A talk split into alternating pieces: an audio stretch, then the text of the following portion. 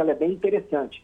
Tanto que, tanto no meu site, no icra.med.br, quanto no, no, meu novo livro, que eu estou lançando agora na Livraria Cultura, no final desse mês, eu proponho justamente um questionário com poucas perguntas, pode ser respondido em uns cinco minutos, aonde a pessoa pode identificar facilmente quais os pontos na vida dela que estão ruins e que ela precisa otimizar em relação a esses hábitos de vida, seu estilo de vida. Uhum. Então, o ideal para as pessoas poderem ter uma boa guia né, de onde agir, com qual prioridade, é realmente ter uma avaliação simples de saúde primeiro. Muito bem. Uh, os passos são esses, né? Depois eu queria que o senhor falasse um pouco do seu livro, né? Que tudo isso está lá no livro, né? Sim, é, sim. É, depois de feito o, o, o, o diagnóstico, né? O, o que é que nós podemos fazer em seguida? Como é que a gente faz para é, mudar de hábito? O senhor sugere os hábitos e, obviamente, as estratégias de mudança de hábito, né? Sim, acho que para responder bem a esse questionamento, primeiro a gente tem que saber quais seriam os principais hábitos. Posso Sim, falar? Pode, pode falar. São 11 hábitos simples, que inclusive eu estou divulgando nas redes sociais sempre com a hashtag Movimento 11, que seria o um movimento de adoção melhoria e manutenção desses hábitos saudáveis de vida. Quais são? Sim. Primeiro é tomar água direito. Hum. Segundo é comer direito. Terceiro, exercitar-se regularmente. Quarto, dormir direito. Quinto, respirar adequadamente. Hum. Esses são os cinco hábitos fundamentalíssimos que todo mundo deveria ter. Uhum. Em cima deles, você tem outros seis hábitos acessórios que ajudam é, na, na eficácia grande que esses cinco primeiros já têm que são diminuir o estresse, informar-se e consultar-se regularmente com bons profissionais de saúde, evitar excessos de intoxicações, expor-se ao bom sol regularmente, cuidar da mente do espírito e procurar identificar seus focos, propósitos e planejar-se para atingi-los com disciplina. Ao longo de 15 anos de medicina, Rejane, ah. eu pude ver que, é claro que esses hábitos foram se aprimorando ao longo do tempo, na medida que a gente vai estudando e vendo o que, que realmente é importante para o ser humano.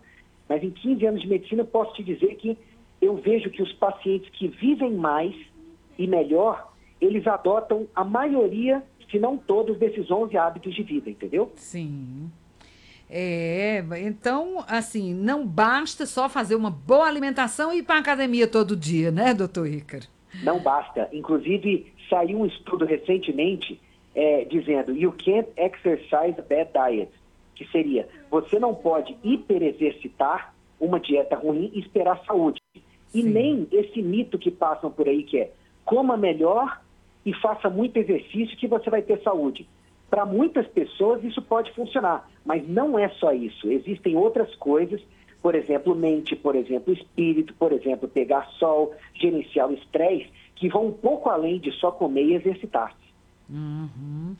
É, doutor Ícaro, e na sua experiência né, de, de, de médico, ah, como é? É muito difícil para uma pessoa que não tem esses hábitos adquiri-los ou depende de quê? Da sua. É, a vontade é o motor uh, principal, né? Mas e o que mais precisa? É, eu te disse que os principais hábitos são água, comida, exercício, sono e respiração. Sim. Mas antes desses, vem realmente a pessoa identificar os seus propósitos, seus focos em saúde e procurar planejar-se para atingi-los e manter a disciplina nesse sentido. Então, Sim. assim, além da vontade, a pessoa tem que se planejar para poder inserir os hábitos na sua vida e ter a devida prioridade. Eu faço uma analogia no livro muito simples.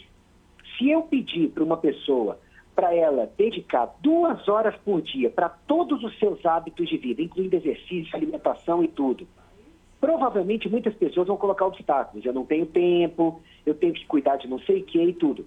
Mas se você falar, olha, você vai ganhar um milhão de reais para fazer isso, eu duvido que a maioria, pelo menos, não tentaria em uma semana. Ah, né? é verdade. Então, assim, quanto vale a nossa saúde?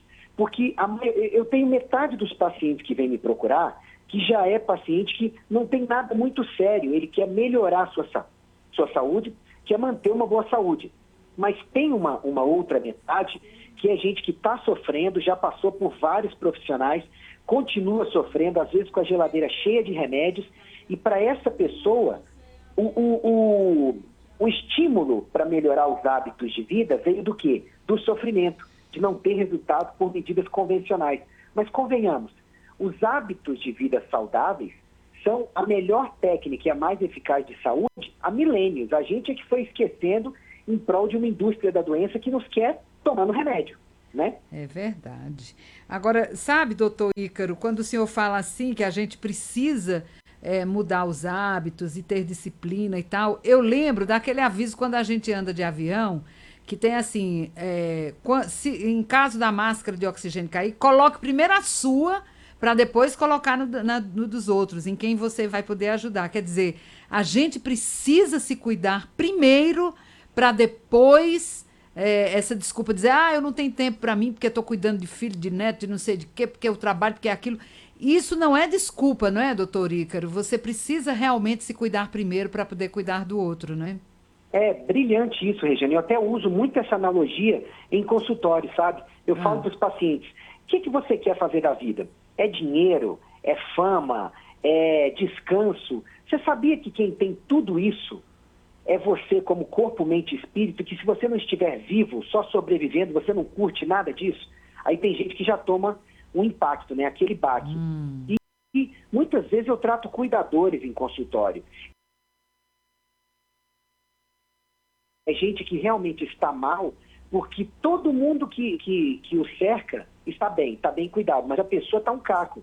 Então, uhum. não é egoísmo, é autopreservação, até porque quem não se cuida, como é que vai poder cuidar do próximo? Não tem viabilidade, vitalidade para isso.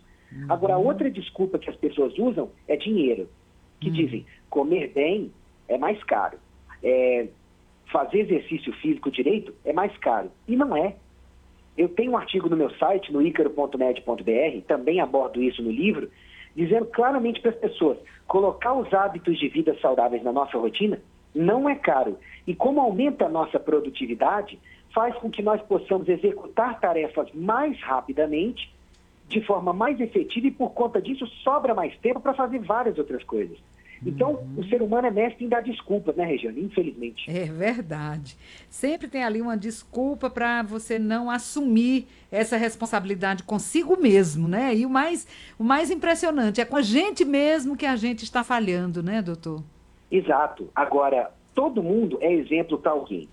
Então, eu penso, eu até digo para alguns pacientes, olha, se você não quer cuidar por você, cuide pelos seus filhos Sim. que estão te observando, né? Pela sua família, pelos seus colegas, amigos, por alguém que está passando por uma necessidade, precisa de um exemplo. Hoje em dia, a gente tem que pensar na viabilidade nossa e também no exemplo que nós damos para outras pessoas, né? É verdade. As palavras podem convencer, mas o exemplo arrasta, né?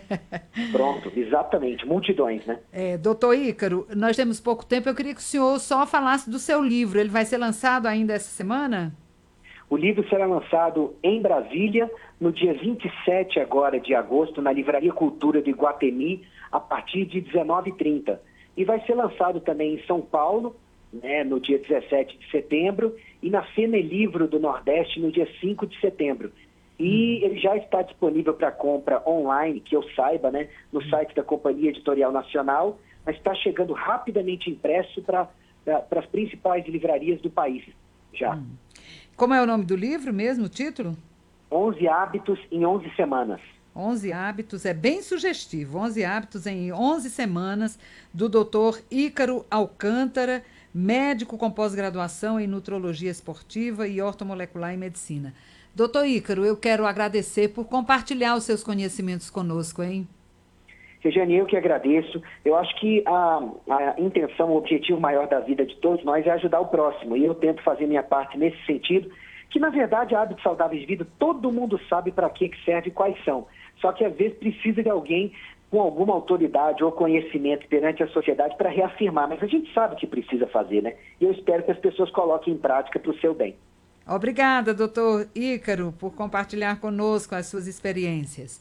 Muito São obrigado, Regiane. Sucesso e saúde para todos vocês. Tá, obrigada, doutor Ícaro. 11, ou 2h56, finalzinho do nosso é, cotidiano.